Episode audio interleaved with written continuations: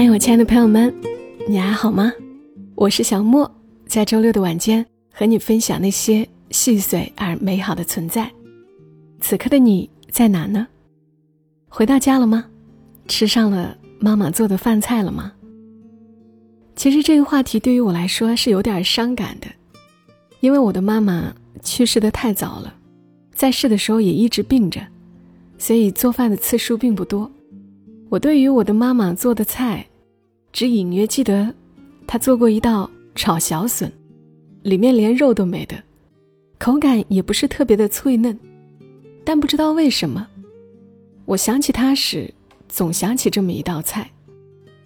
或许就是无论对于谁，母亲做的菜，总是能够触动我们内心最柔软的部分吧。所以今天要来读一篇。著名作家齐君的散文《妈妈的菜》。齐君的文字至纯至美，情怀至真至善，很适合这样的夜晚，静静的听。《妈妈的菜》，作者齐君。日前，在英子家晚餐。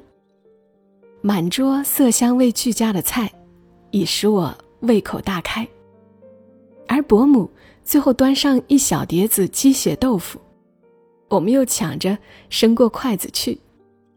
她笑着说：“这是中午的剩菜呀，你们吃新鲜的吧。”可是英子说：“我最爱吃妈妈的剩菜。”英子已是四个孩子的母亲。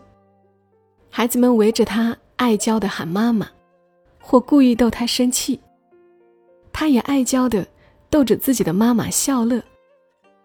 他们的笑容，美得像一簇春风里盛开的蔷薇。亲旁一言笑，似作生春晖。人间哪有比依偎在慈母身边更幸福的呢？这美丽的情景感染了我。使我心羡，亦使我泫然欲涕。我的母亲去世已二十五年了，可是我的思母之情却是与日俱增。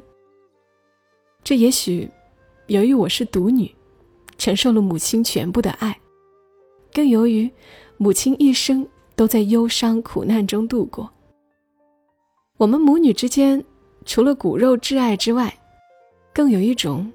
患难中相依被切的知己之感。因此，二十多年来，我遭到忧患时，希望母亲给予我精神上的支持；遇到欢乐时，痛到母亲已不在人间，不能与我共享欢乐。二十五年来，母亲的一颦一笑，都深印我脑际。当我失去耐心，打了我唯一的七岁儿子时，立刻就会想起母亲责骂我以后的眼泪。有了孩子，我更懂得母亲对我天高地厚的爱。有了孩子，我也更需要母亲的爱。为了想母亲，我时常去有母亲的朋友家，以求分享那一份幸福。我也时常。烧几样母亲当年价廉物美的拿手菜，以讨好友。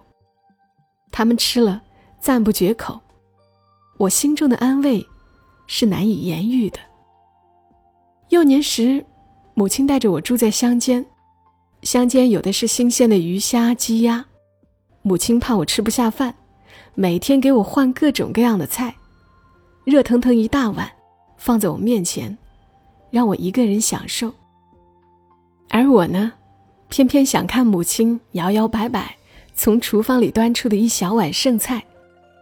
那往往是上一餐的剩汤剩卤，或是葱蒜炒豆腐渣、酱萝卜皮、腌菜根、响鱼头蒸豆腐，这都是废物，他舍不得丢，就做来自己下饭。我却觉得比我面前的虾仁蒸蛋、红焖黄鱼等更香，我要抢。母亲常生气地说：“你这孩子，真是有福不会享，有被子偏盖蚊帐。妈吃的都是剩菜呀。可是妈妈的剩菜总是最鲜甜的，那里面好像下了一点什么特别的佐料，是什么呢？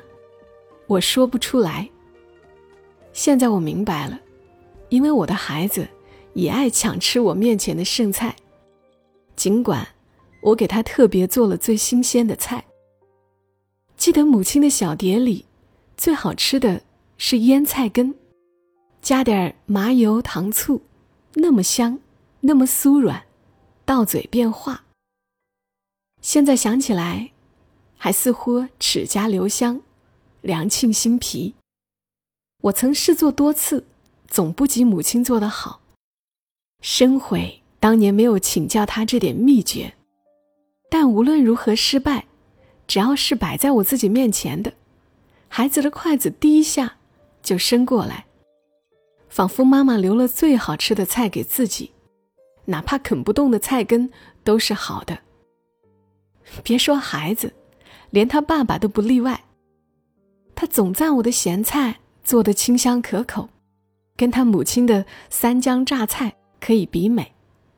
于是他也如数家珍似的跟我说起他母亲的拿手名菜。夹沙肉、糯米围、八蜜豆腐、饺一香肉，他一样样的说，我一样样的试着做。无论做的像不像，他总点点头，以浓重的四川乡音赞许我。挺好，很像，硬是要得。我明明知道，这不是我学得到家，而是由于他内心的无限思亲之情。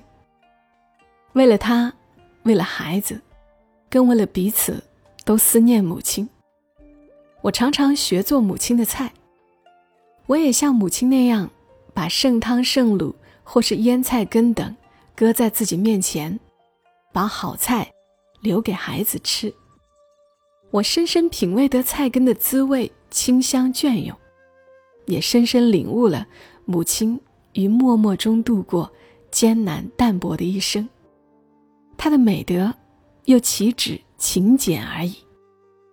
有时为了哄孩子多吃点儿，我却故意把一碟新鲜菜搁在自己面前，说：“这是妈妈的专利。”孩子立刻就会喊起来：“我也要吃，我要吃妈妈的菜。”对了，妈妈的菜最好吃，因为这里面一定有点什么说不出来的特别的佐料。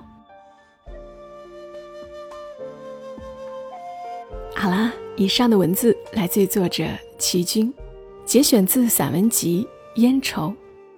著名作家白先勇先生曾经评论说：“看齐君的文章，就好像翻阅一本旧相簿，一张张泛了黄的相片，都承载着如许沉重的记忆与怀念。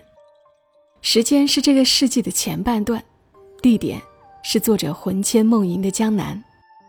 齐军。”在为逝去的一个时代造像，那一幅幅悠悠的景象，都在诉说着基调相同的古老故事，温馨中透着悠悠的创痛。最打动人心的，往往是最简单真诚的事物。希望这样的文字，也是你喜欢的。谢谢你听到我，祝你今晚好梦。小莫在深圳，和你说晚安。